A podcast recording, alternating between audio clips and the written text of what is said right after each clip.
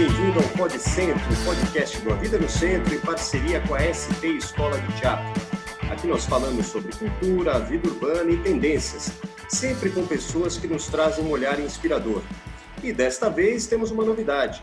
Além da versão em podcast, que você ouve em nosso perfil no Spotify, você também pode ver o vídeo do programa em nosso canal no YouTube.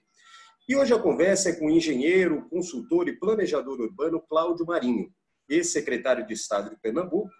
O Cláudio é um dos responsáveis diretos pela criação do Porto Digital, o parque tecnológico que ajudou a recuperar o centro do Recife e hoje é um dos principais polos de inovação do país. Eu e a Denise Pacotina vamos conversar com ele sobre a história do Porto Digital e também sobre o papel da inovação, da tecnologia e da economia criativa na recuperação das regiões centrais da cidade. E como ele está no Recife, vamos falar com ele agora pelo Zoom. Oi, Cláudio, tudo bem? Tudo bem, prazer estar com vocês aqui, o Clayton e Denise. Clayton ou Clayton? Porque na outra reunião com os, com os gaúchos o pessoal te chamava de Clayton. É, mas Clayton é Cleiton, é que os gaúchos eles, eles, costumam sempre chamar de Cleiton, é impressionante. Todo, todos Mas, os... Muito bom, é, muito bom estar com vocês aqui. Oi, Cláudio, obrigada pela presença, por falar aqui com a gente. Um prazer, Bem-vindo. Obrigado. Maravilha. Bom, Cláudio, acho que para começar a nossa conversa aqui, é, gostaria de que você contasse um pouquinho ali sobre o seu trabalho e talvez começar ali por esse pelo projeto do Porto Digital. Né? Todo mundo conhece o Porto Digital, é um projeto muito bem sucedido, né? um dos principais parques tecnológicos do uhum. Brasil e, ao mesmo tempo, cumpriu aí, cumpre um papel importante na questão urbana né? Do Recife. Queria que você contasse um pouquinho como é que surgiu a ideia do Porto, como foi ali o processo todo para colocar em prática um projeto como esse. Legal, Cleiton. Obrigado pela pergunta, que já me permite fazer uma conexão objetiva e histórico-afetiva, digamos assim, entre o que fazemos aqui e o que vocês fazem na vida no centro. Que eu acho extraordinário o trabalho de vocês aí. E por que extraordinário e não faço isso por estar distribuindo aqui elogios? É porque eu estou envolvido há 30 anos como planejador urbano que sou é, em, trabalhando em governo desde os anos 80 até 2006, em várias instâncias, no governo estadual, no governo federal, no governo estadual do, de Pernambuco, na prefeitura do Recife. Estou trabalhando há 30 anos, trabalhei por 30 anos né, em projetos de revitalização do centro do Recife, começando já lá em 86 isso sempre na equipe do governador e prefeito Jarbas Vasconcelos, por dois períodos na prefeitura e dois períodos no governo do estado.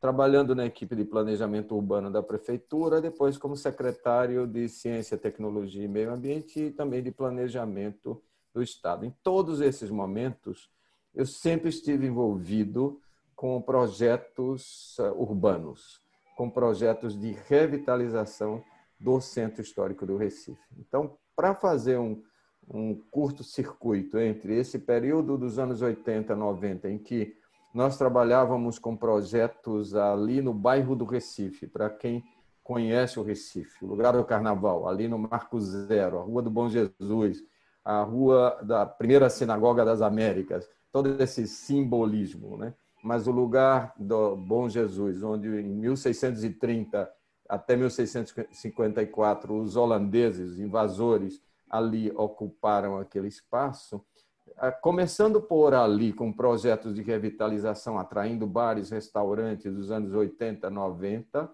nós vamos chegar, corte rápido, aos anos 2000, quando governador é, Jarbas Vasconcelos, eu, seu secretário de Ciência e Tecnologia, numa articulação com a universidade, em particular com o Centro de Informática, que é um centro de excelência no país. Tinha, na época, no 2000, uns 15 doutores, PHDs em informática, hoje tem quase 100, cresceu muito é, em quantidade e em qualidade também, diversidade. Nós tínhamos uma articulação com o Centro de Informática, em especial com o CESA, que é uma das instituições inovadoras que fazem parte do Porto Digital, hoje uma das nossas principais, essa articulação nos levou, a mim em particular e a Silvio Meira, como liderança entre os professores e outros, a chegar ao governador Jarbas, na época, e dizer: olha, nós temos uma oportunidade de atrair empresas de informática para o centro histórico do Recife, Ilha do Recife, e, ao mesmo tempo, revitalizar a área que vinha de outros momentos de revitalização que são fugidios, eu não vou usar o termo, porque em vários momentos a gente acha que pode criar eventos, por exemplo, em um centro histórico, em um lugar, e isso é importante, vocês o fazem muito bem aí,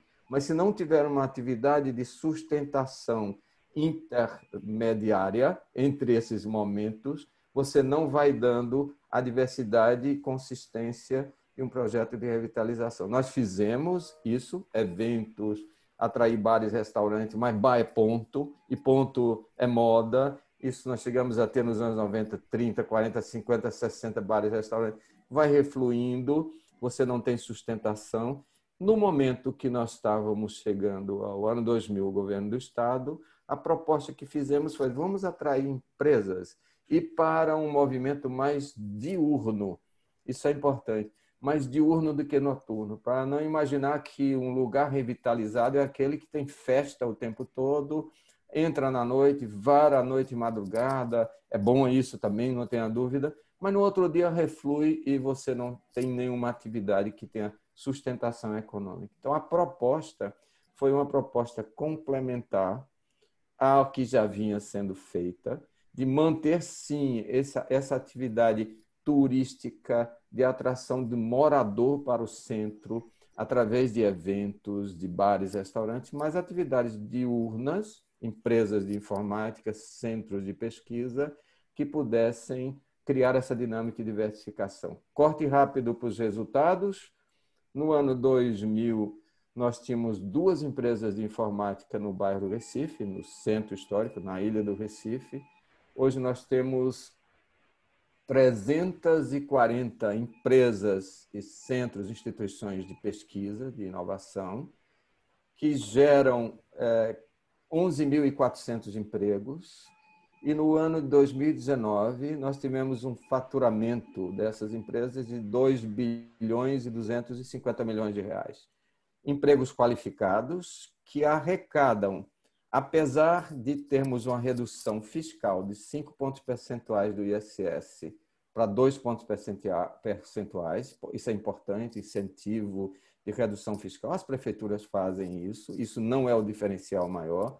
Apesar dessa redução, a produtividade fiscal desses 11.400 colaboradores, medida pela comparação é, per capita de arrecadação de ISS que eles têm para a prefeitura, é seis vezes maior do que a média per capita, portanto, das empresas que contribuem com o ISS. Portanto, do ponto de vista de fechar esse esse primeiro statement, digamos assim, do que é um projeto que é, atrai, revitaliza, cria empregos qualificados, arrecada impostos. Para fechar esse ciclo, além de tudo isso, essas empresas, instituições restauraram 84 mil metros quadrados de prédios históricos, prédios coloniais, preservados por lei federal, pelo IFAM, portanto, rigorosamente acompanhados nos projetos de reocupação,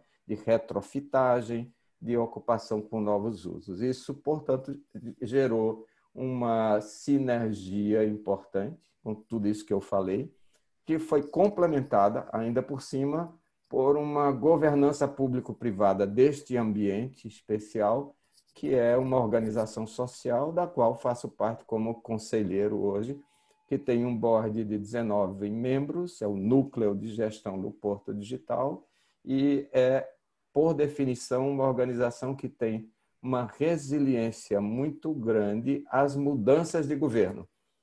É, é eu estou criando vários argumentos para a gente desdobrar a conversa, mas nós atravessamos mudanças de administrações na, no governo do Estado e na prefeitura no Brasil toda a cada dois anos.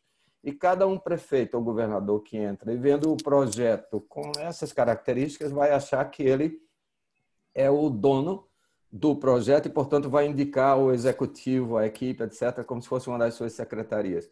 E o fato de que nós atravessamos 20 anos de mudança de governo, sem ter uma mudança significativa na nossa estratégia, só ajustes de estratégia, tem a ver com termos criado essa organização público-privada em que os governos são minoritários no seu board. Eles só podem ter até 40% dos assentos. Então, muito assunto de uma vez só, é, Denise e Clayton, mas para poder gerar a oportunidade de nós conversarmos mais sobre esses temas e outros que interessem. Maravilha. E aí, eh, Cláudio, justamente aqui em São Paulo aconteceu o contrário, está acontecendo o contrário, porque o centro de São Paulo tem muitas empresas, é, passou por um período de esvaziamento, mas essa reocupação dos prédios, e especialmente liderado pelo poder público, né, especialmente o governo do estado, que começou a transferir secretarias importantes para o uhum. centro, e depois a prefeitura também está deixando prédios alugados e indo para o centro. É, enfim, tem uma, uma, o centro histórico tem uma atividade diurna muito intensa. Uhum. E os projetos do poder público aqui são justamente para ocupação noturna e fim de semana, porque é uma uhum. região exclusivamente comercial. É, mas isso que você falou é bem interessante, que bar, restaurante é uma coisa que passa, né? Tem fases. O lugar uhum. sai da moda e tal. Isso, é. é você point, acha que é isso é complementar? Uh, enfim, como que se pode é, ativar o centro de São Paulo no sentido de que ele já tem esse, esse comércio, mas uhum. não tem uh, essa, essa atividade comercial? Não tem desse uhum. jeito mais sofisticado, como é o Porto Digital. Olha, eu, uma coisa, um fenômeno, aí é bem interessante a sua pergunta, Lenice, para fazer o seguinte. Eu não estou contrapondo, não é uma coisa ou outra, são fases de, e tentativas de revitalização. E eu passei por muito isso, por vários projetos urbanos e tal. Você tenta uma coisa, testa. Aquela Rua do Bom Jesus, primeiro momento em 86 foi pegarmos quatro prédios, a prefeitura adquire de alguma forma os prédios e faz arrendamentos para atrair bares. Foi o que nós fizemos, quatro. Aproveitando exatamente uma das ruas que ainda tem as características coloniais. Para quem conhece o bairro do Recife, nos anos 1910, 1915, houve uma reforma urbana tipo Barão de Osman, que é aquela de fazer os grandes boulevards que tivemos no Rio de Janeiro e outras, e destruíram, na época, um grande é, acervo colonial mas algumas das ruas, entre elas a Bom Jesus, ainda mantêm as características do século XIX, etc. Então, como ela tinha essa, esse perfil, esse skyline colonial, apresentava para, essa é a oportunidade estratégica para os, os decisores ali, na época na prefeitura, uma oportunidade de chamar a atenção. Daí a fotografia, né? fundamental para poder atrair o turista, atrair o morador, dizer, olha que beleza a Rua do Bom Jesus, ali fica a sinagoga e tal. E no mundo hoje das selfies, isso é fundamental. Né? Eu vou voltar a esse ponto aí de cenários. Né? É, nesse momento, sim, a gente iniciou com bares, restaurantes, vida noturna e etc. É moda, vai, volta, é, cai e você volta a ter um centro diurno esvaziado. Quando nós trouxemos as atividades diurnas, nós não estamos fazendo, repito, a substituição daqueles restaurantes bares. Pelo contrário, porque agora, entre 11.400 pessoas, que são os números que a gente tem, é, detalhe, é, com a pandemia a gente vai voltar a esse tema, continuamos contratando, hein? Contrata-se. O Porto Digital precisa de gente as empresas estão contratando. É, vocês, todo o fenômeno, a crise, a pandemia, o digital, etc. Sim, nós estamos precisando de gente. Desses 11.400 pessoas, 60% deles são jovens da geração Y, entre 20 e 30 anos. O que querem esses jovens? Eles querem sair na hora do almoço e ter um belo um restaurante ou café que possa fazer a convivência social. A gente volta também a esse tema na pandemia, que é essencial para dar vida as nossas cidades. Então, Denise, fazer esse mix de você criar e voltar a ter barezinhos charmosos, restaurantes charmosos. A gente tem uma rua inteira, a rua onde tem meu escritório, que chama Rua da Guia, é uma paralela da Bom Jesus. Ela tem só no meu prédio lá, era uma antiga indústria gráfica dos anos 40. Eu vou voltar também à questão da arquitetura colonial e, e outra modernista e tal, que é importante isso para o centro de São Paulo tem 30, 60 empresas nesse prédio de cinco pavimentos. Não é, era um prédio dos anos 40, se chama da arquitetura industrial portuária. Então, se eu tenho 600 pessoas trabalhando ali, a rua passou a ser a rua, vamos dizer, a praça de alimentação daquela região. Nós abriram 11 restaurantes, restaurantes de qualidades as mais diversas, aquele para os trabalhadores, colaboradores das empresas entry level que tem um salário que lhe permite fazer um, um, um almoço uh, buffet de 13 reais. Né? Então, é, e tem um outro que você paga 40 reais na mesma rua e pode, para quem pode, pode receber um parceiro, um cliente, etc. Esse mix, essa gradação ou granularidade de oferta e demanda, esses elementos, a granularidade, são essenciais para dar consistência e, digamos, sustentabilidade ao processo de revitalização. Qualquer corte de especialização tende a fracassar. Então, o ponto é contraposição de diversidade, usos diurnos, noturnos, demandas sofisticadas, é, apoio àquela base dos trabalhadores colaboradores que têm um poder aquisitivo menor, o uso de até comida de rua. Então você vai ter muito, é, você vai ter muito é, oferta de é, tapioca com água de coco numa esquininha. Isso tudo faz parte do que é o Porto Digital. Para mim não há nenhum elemento tipo é aqui uma indústria sofisticada, tipo aquela que a gente vai ver no Vale do Silício, que você. Não, ali tem isso também, é de qualidade global. Mas, ao mesmo tempo, nós não podemos, e essa é parte do nosso approach desde o primeiro momento, perder a conexão local com a cultura pernambucana, com o nosso carnaval, com a, a o, o, a venda de rua, com a, o encontro fortuito serendipity, esse é o termo que a gente sempre usou, que é o que gera criatividade, é, que gera inovação, etc., e que está sob ameaça com uma visão curta da pandemia, que todo mundo agora pode trabalhar de casa. Aproveitando. E aí, e só, e, e só para completar essa, essa questão aí do centro, e hoje, como que é a situação lá nos fins de semana? O turismo ocupa esse espaço no fim de semana? Como Boa. é que é? Boa. Não só ocupa, como vamos dizer assim, craudeia, né? Nós estamos com um problema de aglomeração já na volta, é porque o centro histórico do Recife, o centro cívico do Recife, é a Praça do Marco Zero, Praça Rio Branco, que fica no centro da ilha do Recife.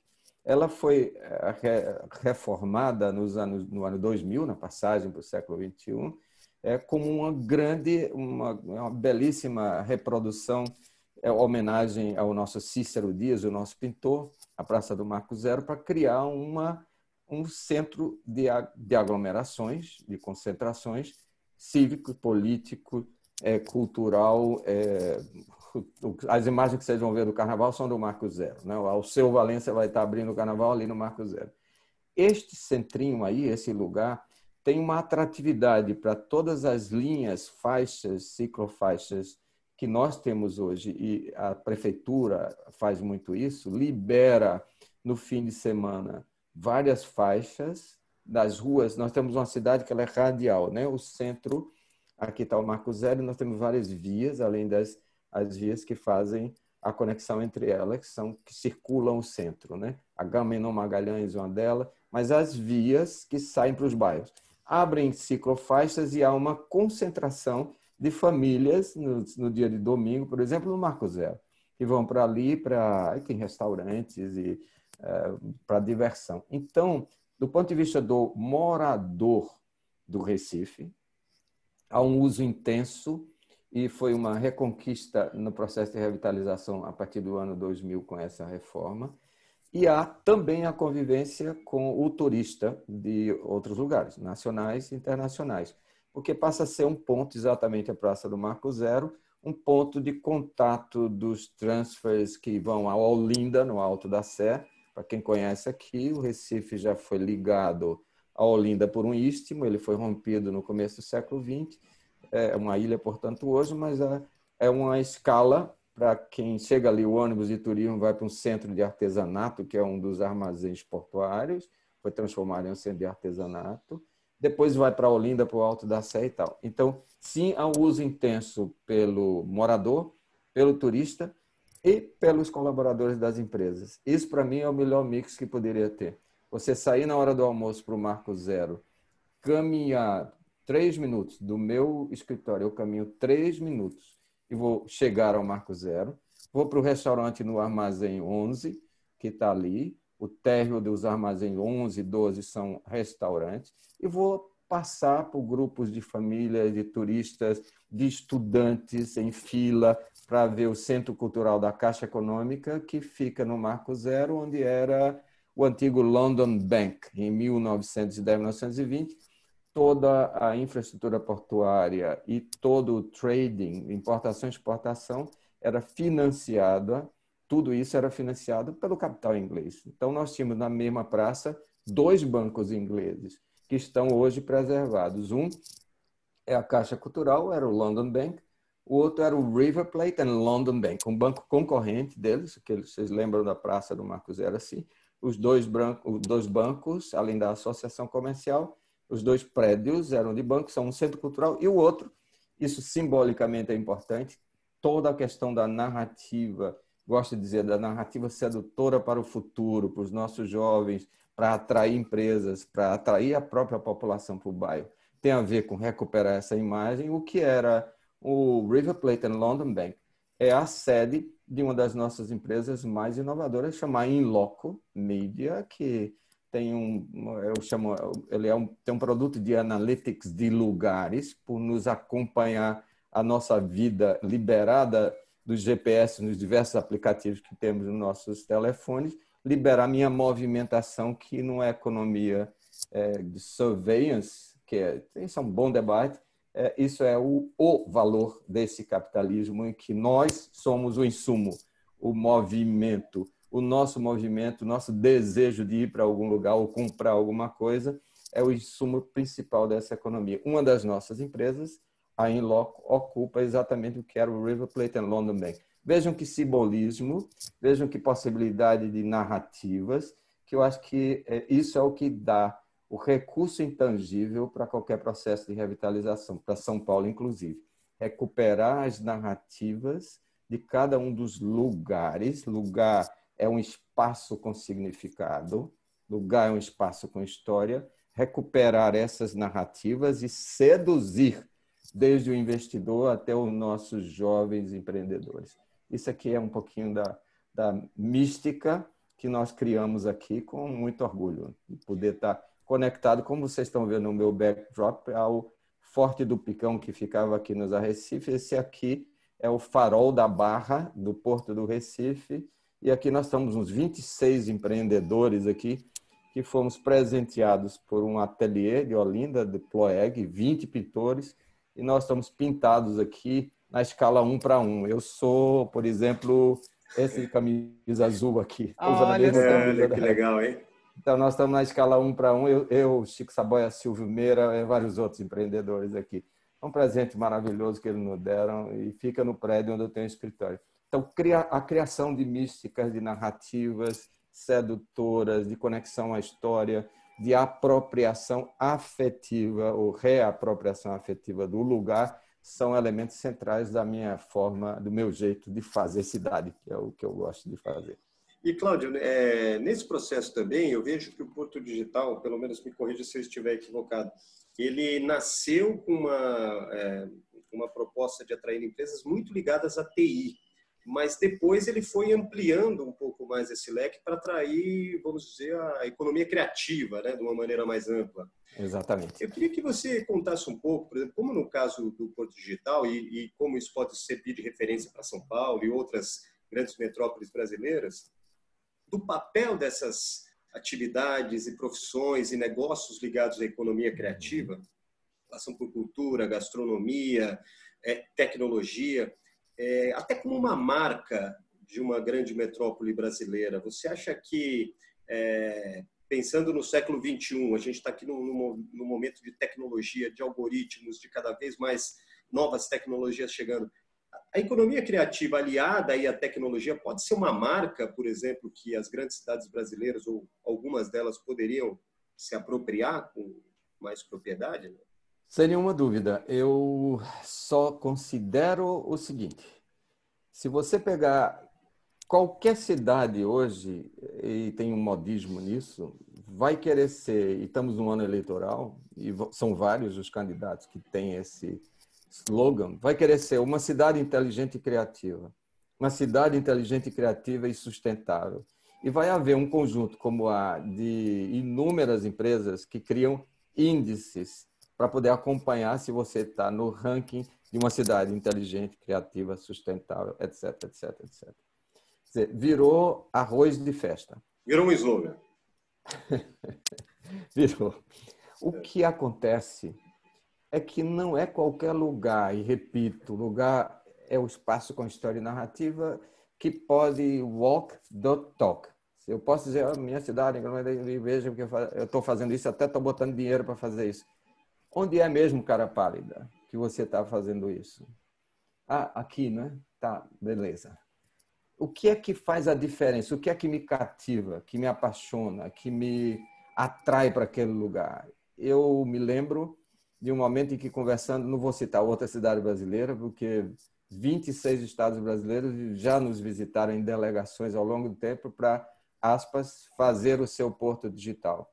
E nós nunca, nunca corretamente. Nós nunca estimulamos essa ideia de que era possível replicar uma experiência. Não, cada lugar é um lugar, tem que buscar as suas raízes culturais, tecnológicas, etc., especialmente sociais, e a forma como aquele lugar é apropriado pela população que ali vive, mora, etc. Então, nós nunca estimulamos isso. Mas os que vieram para cá, e sempre para cada um deles nós falamos isso, dizia, olha, se você não for buscar esses elementos que têm a ver com a história que eu acabo de mostrar aqui, o que está por trás de mim, a história ou as camadas de arqueologia que estão ali, arqueologia histórica, a, a, a história construída, edificada, que tem um valor, sem nenhuma dúvida. Você tem um espaço preservado colonial como nós temos, rigorosamente preservado tem um valor, eu vou falar sobre isso mais, mas mais do que isso, as narrativas que aquele lugar construiu ao longo do tempo.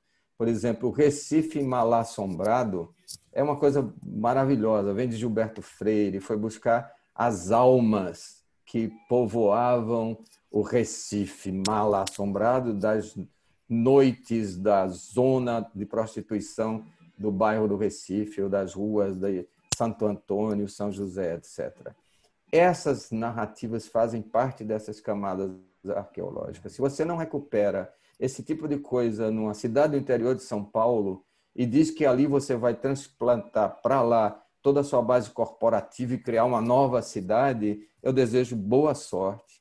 Quem pode investir, invista. É importantíssimo para a cidade, mas do ponto de vista de transformá-la em, voltando à sua pergunta, Cleiton, em um lugar que é uma cidade criativa, que tem a economia criativa, que tem que é uma cidade inteligente. Eu não gosto do termo, que prefiro dizer que todas as cidades são não há nenhuma cidade burra. A cidade é um dos maiores inventos da humanidade.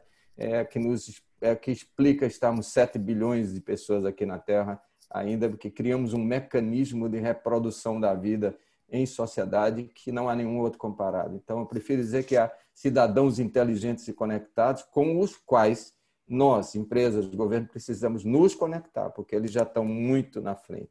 Nós precisamos nos conectar com os nossos serviços. Criativo no Porto Digital foi uma migração, uma vez que a indústria de software, por definição, já é a indústria criativa, né? porque não se faz software sem criatividade, mas sendo estrito no termo, a criatividade da música, da pintura, do cinema, etc., como nós temos, temos aqui em quantidade e qualidade, em um determinado momento da nossa migração de modelo de negócio do Porto Digital, a gente sai sim das empresas especificamente de software TI para atrair empresas da economia criativa, pernambucanas e outras, que pudessem se apoiar nas tecnologias digitais. Essa é, é uma mudança importante.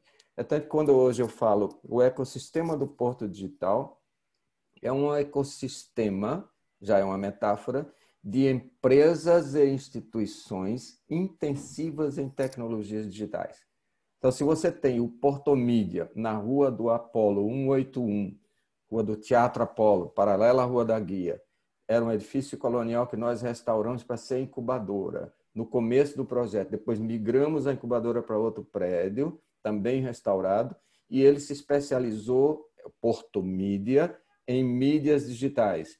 Quando fizemos ali o laboratório de pós-produção, som e imagem de filmes, um investimento, captamos o financiamento FINEP de outras instituições, um investimento de 5, 6, 7 milhões de reais, nem me lembro, e fizemos o melhor laboratório de pós-produção é, de filmes, é, de vídeos, animações, etc., do Brasil fora. Talvez dizem, a gente gosta de dizer isso com a megalomania pernambucana. Só tem a Rede Globo que tem um parecido e tal, mas é verdade.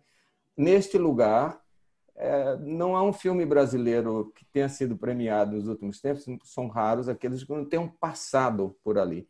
Se você pegar o Kleber Mendonça Filho, com Som ao Redor, Aquários e todos os outros, é, é, passam por ali para dar a qualificação final do filme. Então, ao fazer isso, criar essa infraestrutura, a gente sim atraiu empresas, iniciativas que hoje correspondem a 15% dos nossos colaboradores estão ligados de alguma forma a empresas da economia criativa estrito senso, vídeo, animação, game, cinema, etc.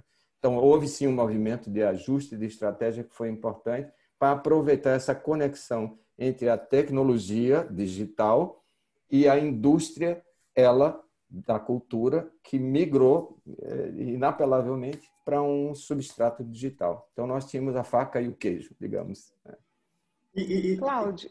Opa, Fala, Cleiton. É. É, então, eu queria, a gente queria falar um pouco mais sobre esse mundo pós-pandemia, né? Mas antes, uhum. só para fechar essa coisa dos lugares, queria te perguntar o seguinte: é, em São Paulo tem uma dificuldade muito grande na recuperação de prédios históricos.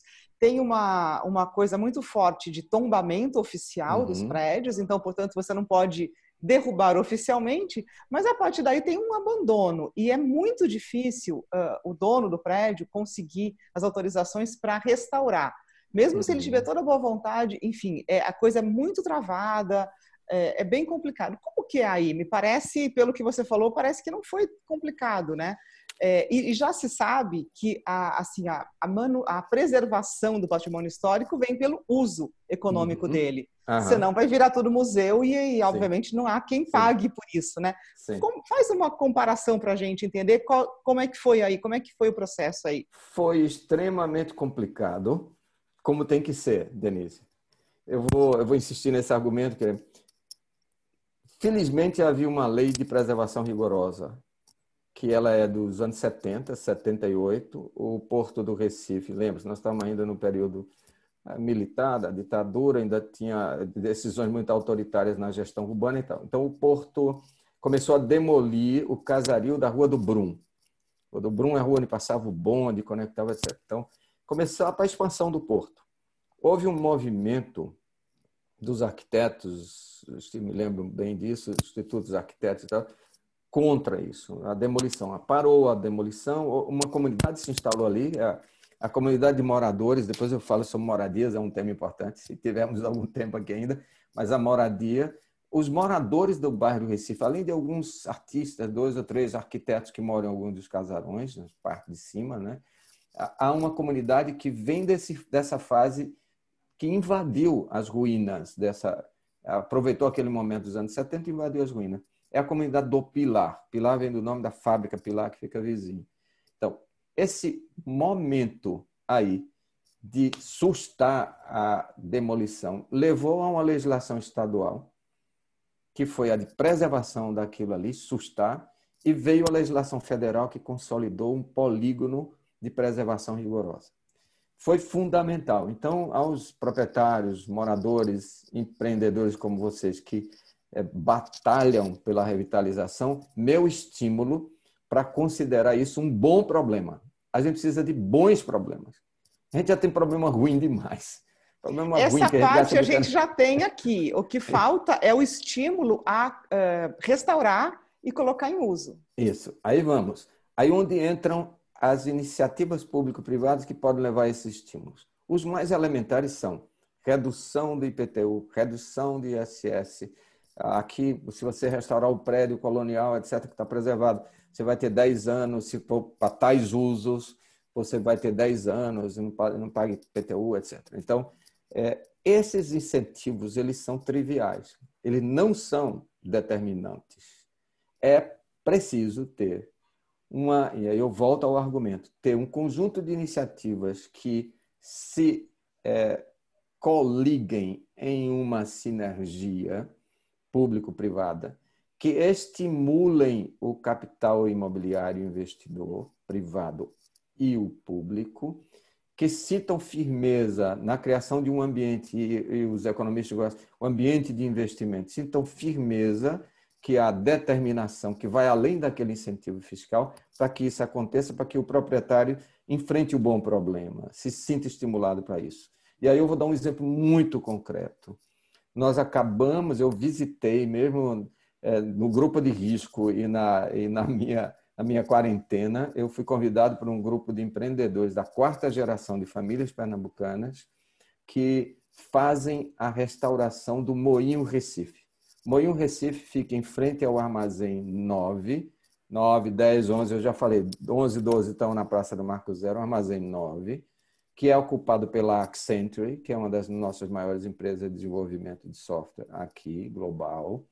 Esse Armazém 9, a partir dele, vem eh, tem entre ele e o Armazém 11 o Museu Luiz Gonzaga, que é a ocupação de um dos armazéns. Depois os 5, 6 são armazéns portuários, ainda de atividade primária. É o limite com a atividade portuária, reduzida porque foi para a SWAP a maior parte. Em frente a esse armazém havia o moinho da Bung. A Bung pegava os grãos dos navios, levava para os silos, tem um silo cilíndrico, outro quadrado, e tinha a indústria de processamento, a indústria de processamento de grãos, uma indústria como qualquer outra portuária.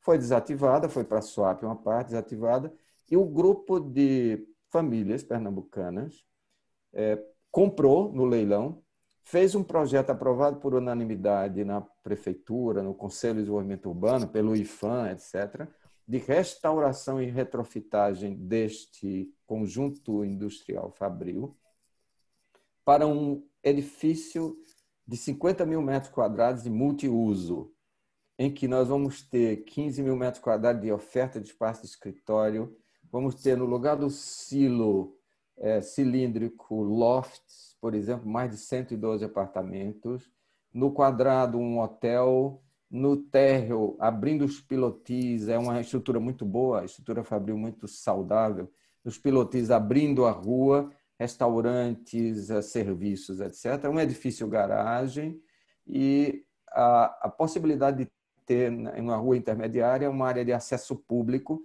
que conecta essa edificação à rua, é, rompendo o padrão de isolamento típico da, do mercado imobiliário na nossa cidade e outras, do isolamento do prédio da rua. Por que eu me detive nesse exemplo? Que mesmo na, na pandemia, agora me levam para lá, me pediram para ir, porque eles estavam reiniciando a demolição das paredes para poder abrir os pilotis à rua, vazar o prédio, mantendo a estrutura. É muito bonito o projeto. Eu estou dando esse exemplo para dizer por que, que essas famílias pernambucanas, esses empreendedores, são a quarta geração, estão no meio da pandemia fazendo isso. Não poderia existir esse investimento se nós não tivéssemos feito ao longo desses 20 anos tudo o que fizemos.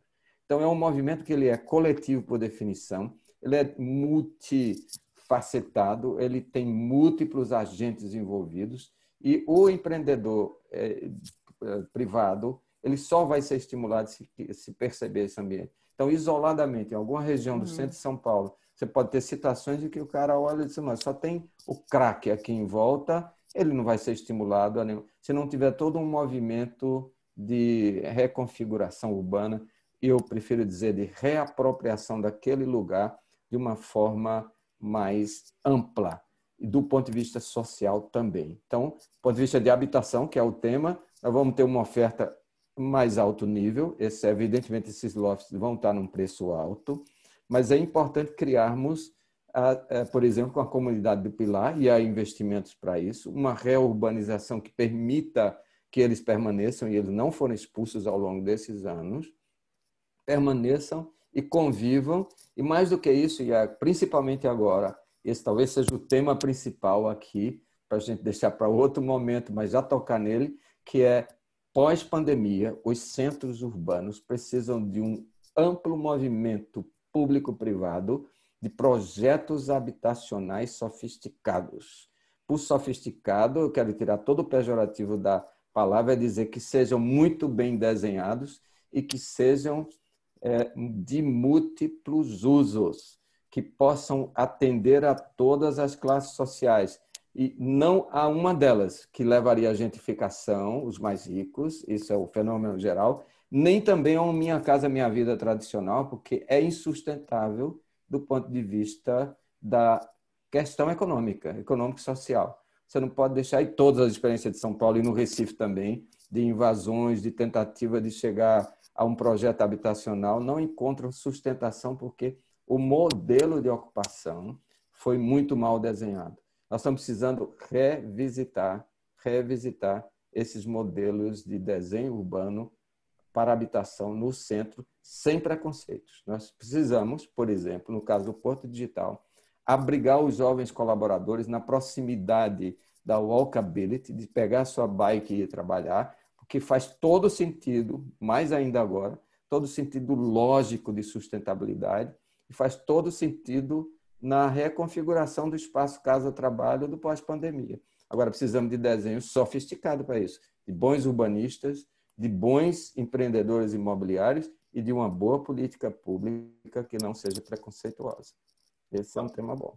Olha, é, é um tema muito bom mesmo e você já começou a entrar numa outra parte da, da, da, da entrevista, que é justamente uh, a cidade pós-pandemia. É. Você tem falado ultimamente, né, gente até teve num, num evento juntos em que você falou sobre uhum. o urbanismo inteligente na cidade pós-Covid. Então, eu te pergunto, o que é um urbanismo inteligente e que cidades você está vendo é, florescerem aí a, a partir do, da pandemia? Que transformações fundamentais podem acontecer? Ótima pergunta. Cleiton, me lembro do nosso debate lá para a Univates, do Rio Grande do Sul, e a minha insistência em contrapor a uma, a uma tendência que eu acho que é, é, digamos, ela é empobrecedora do debate urbano e mais ainda da ação, da intervenção urbana, que é de todo mundo achar que pode fazer do, do azul uma cidade inteligente.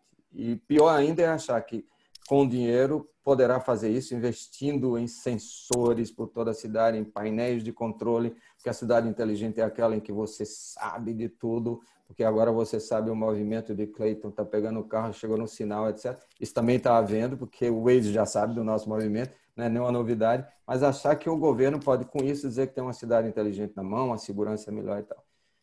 Há uma distinção, e no debate, outro dia que tivemos, eu devo essa distinção e o insight que depois nós desenvolvemos a Silvio Meiro, um debate tivemos sobre cidades também, que ele dizia o seguinte, uma coisa é a gestão urbana, outra coisa é a gerência um sensor de sinal para ver a temperatura, a pluviometria e tal, isso é gerência. A gente vai precisar ter isso e vai ter isso com profusão, com a internet das coisas e tal. Então precisa ter gerência disso. Ah, o trânsito aqui, o sinal de trânsito precisa mudar para 20 segundos e não 30. Isso é gerência. Agora, a gestão urbana é entender que a cidade se transforma todo o tempo. É uma cidade dos fluxos e com a pandemia nós tivemos uma modificação radical dos fluxos. Ela pode ser temporária, ela vai levar um tempo de retomada, vai ser uma retomada em V, uma retomada em U, não sei, não sei. Essa retomada, mas vai haver uma retomada. E gestão urbana inteligente, portanto, urbanismo inteligente, significaria entender que o desafio vai além dos sensores, vai além do gerenciamento da cidade, aspas, inteligente. Vai, vai, vai além no sentido de entender que o desafio é o desafio para dentro de casa, casa-trabalho, que virou. Ainda estamos precisando do termo correto para o home office, que ele, ele é um termo herdado. É o meu escritório lá em casa. Não, é a sua vida que ficou imbricada com o escritório dentro de casa. Portanto, a sua relação com seus filhos, com sua mulher, a sua relação com seu chefe, a sua relação com a vizinhança, é tudo isso passa por um desafio de reconfiguração, que é um desafio de arquitetura também. Definir os espaços da voz. Eu, eu procuro o termo para isso, mas você tem, eu gosto da meninada fala, seu lugar de fala, certo? A gente está precisando de um lugar de voz. O lugar de voz para a nova casa trabalho, como é que se distribui? Eu estou no meu quarto do meu filho aqui para minha mulher poder trabalhar, porque ela está também em conferência, ela poder trabalhar no nosso estúdio, que não podia abrigar duas pessoas falando o tempo todo. Isso é preciso, é um desafio para a arquitetura, um desafio ótimo, bom desafio para os projetos. Agora, voltando ao ponto fundamental do urbanismo inteligente, o maior desafio mesmo é como é que Cláudio agora sai do seu lugar de voz em casa e vai se encontrar com seus amigos clientes, com seus potenciais clientes. Como é que você fecha um negócio no Zoom? Se você, eu posso estar olhando para você aqui, olhando para os olhos de Denise, olhando para, mas se não tivéssemos tido um outro momento, aquele momento que foi mediado por alguém, o Ney da Univates, que eu conheço e que me entusiasmou numa visita que fiz lá, eu, eu não teria feito a conexão imediata. A gente poderia estar aqui fazendo é, um, um, um exercício de fala, digamos assim. Mas essa conexão que a cidade permite, ela precisa ser redesenhada. Então, como é que se redesenha a volta ao trabalho, trabalho-casa, em que ah, não há mais a possibilidade de você ter, e, e já devíamos ter eliminado isso há muito tempo, a configuração industrial da cidade. O lugar de morar, pegar um transporte qualquer e chegar na indústria ou no serviço. Essas coisas estão imbricadas, mas elas acontecem nos dois lugares. Acontece lazer, acontece vida social na minha casa e trabalho. E acontece lazer, vida social num lugar da cidade. Esse lugar da cidade também precisa ser redesenhado. Esse é o desafio que a gente está enfrentando no Porto Digital agora. A gente tem usado a expressão emprestada aí também, Silvio Meira com, com insistência usa e corretamente, o digital ou digital. Né? Ele usa corretamente a brincadeira com as sílabas, diz é físico, é digital, mas o AL é também social, é físico, digital e social. A gente está precisando de uma nova sociabilidade. Essa nova sociabilidade, ela, no nosso caso, a gente tem uma vantagem extraordinária que eu acho no caso do Porto Digital, ela é o walkable. Eu uso um approach que eu chamo da, eh, do distrito de inovação, do lugar de cinco minutos. É uma homenagem clara à prefeita de Paris, que fala da cidade de 15 minutos, em que você pode resolver tudo de bicicleta ou a pé em 15 minutos. Na minha prática aqui, como coordenador de políticas e como consultor né, na, na, revitalização de centros históricos com empresas intensivas em tecnologias digitais, que me levam ao mercado, por exemplo, eu trabalho hoje na cidade de Manaus nesse tema, já trabalhei em Maceió em outros, o Centro Histórico de Manaus eu tenho um projeto lá agora com a prefeitura. A partir da minha experiência aqui, eu traço um raio de 350 metros a partir do meu escritório, e esse raio define um círculo que me dá a walkability de cinco minutos. O que eu digo é que, no máximo em cinco minutos, eu consigo atingir 80% das pessoas que trabalham no Porto Digital. Esse é um ativo extraordinário para a cidade pós-pandemia. Porque você cria a walkability, diminui fricções, custos, portanto, e o que está precisando é ter uma walkability associada, que pode ir além desse ciclo, porque você vai a bikes, etc. Por isso que nós estamos com um projeto e, e apresentando aos candidatos a prefeitos. É o momento, é aproveitar o momento. O Porto Digital sempre recebeu todos os candidatos a prefeito e governador. Primeiro, porque eles se interessam, que é uma coisa charmosa. Segundo, porque nos interessa dizer, olha, qualquer que seja o gestor, nós precisamos conversar com ele. Nós não temos partidos. E para revitalizar o centro, não pode ter partido. Não pode ter partido. Por uma questão eu gosto da frase do espanhol que diz o seguinte: o centro é o lugar de todos e de ninguém. Ou nós temos isso como substrato básico de qualquer iniciativa de revitalização do centro, ou nós vamos perder a possibilidade de fazer algo que seja relevante para agora e para o futuro. É o lugar de todos e de ninguém. Portanto, vamos conversar com todos. E para cada um deles, a gente tem apresentado uma, um projeto que vimos desenvolvendo com a prefeitura de reocupação da Avenida Guararapes, que fica na Ilha de Santo Antônio, que se conecta, a, se eu traçar outro círculo, agora de mil metros, ao Porto Digital, como um espaço ocioso de arquitetura modernista, que vocês têm muito em São Paulo, dos anos 40, que precisa ser revalorizado, porque nós temos, uma, um, nós temos um patrimônio colonial enorme, isso desvia nossa atenção e nós priorizamos o bairro do Recife, mas o patrimônio da arquitetura modernista do Recife, além de ser extraordinário, ele dá outras possibilidades de uso. No caso da habitação dos prédios da Avenida Guararapes, que eram escritórios, consultórios, estão todos esvaziados. É evidente, a cidade foi para Boa Viagem, para outros lugares.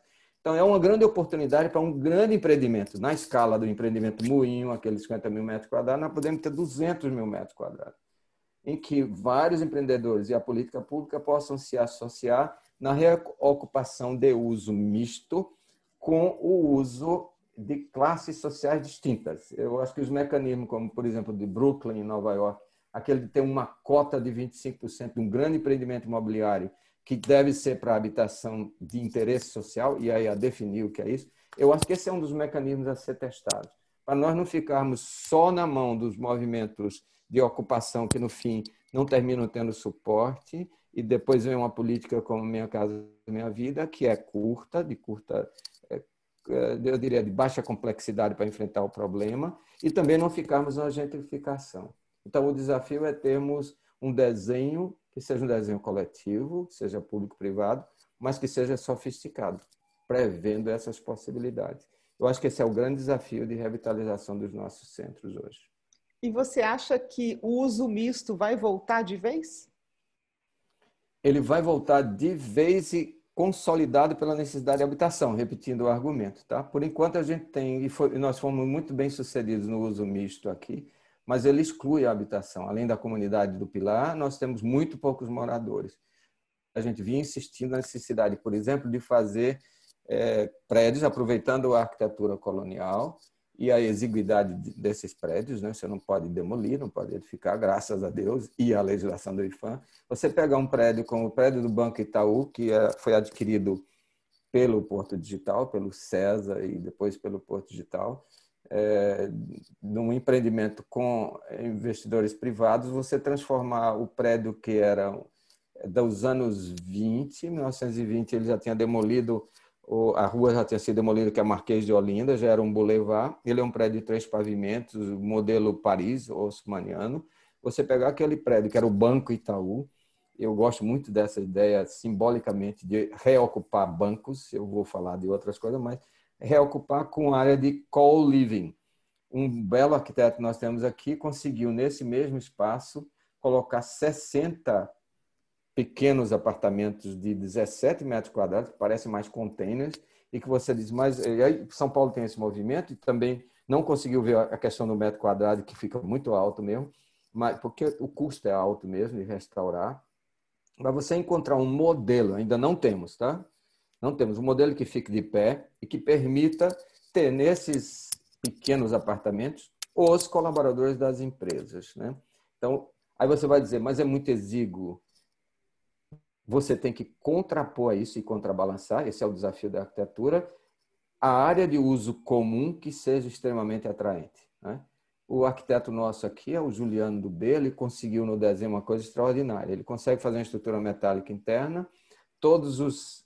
É, vocês estão imaginando que é um prédio desse tipo, todos aqueles são pé direitos altos, você tem a estrutura metálica dividida em dois e todos os janelões são compartilhados pela área de circulação. Então você sai do apartamento e a janela é compartilhada. Tem uma mesinha, você vai se encontrar primeiro no corredor e olhar pela janela. Olhar a paisagem é fundamental. Olhar pela janela. Desce no térreo, você vai ter uma área de ver Netflix junto, que é uma área generosa, em que você pode ter o telão, tipo home theater, lá em que eles se encontram num barzinho, um café que é aberto à rua. Então, você pode configurar isso de forma das mais diversas. Mas nós estamos precisando colocar esse desafio na mesa da política pública e dos nossos escritórios de arquitetura, urbanismo e tal.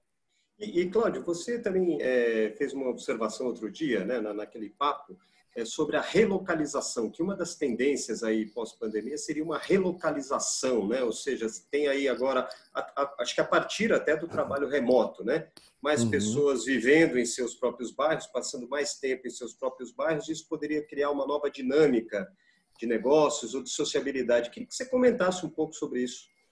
Isso tem um nome, já vem sendo, foi retomado, é a cidade policêntrica, né? Nós sempre defendemos a, a cidade policêntrica por razões, eu me lembro de um trabalho em Maceió, por exemplo, por razões da busca de uma cidade compacta, que se periferizou, e o movimento, importante isso no caso do Nordeste em particular, do Minha Casa Minha Vida, eu, um dos lados ruins do, da, da implantação do programa é que com o mercado funcionando, a, a maneira dele sem uma regulação adequada, os terrenos ofertados são os muito periféricos, que são mais baratos para entrar no equilíbrio, e, portanto, a cidade se estende, se espraia e vai ficando mais custosa para a administração e para o cidadão, que precisa se deslocar muito mais.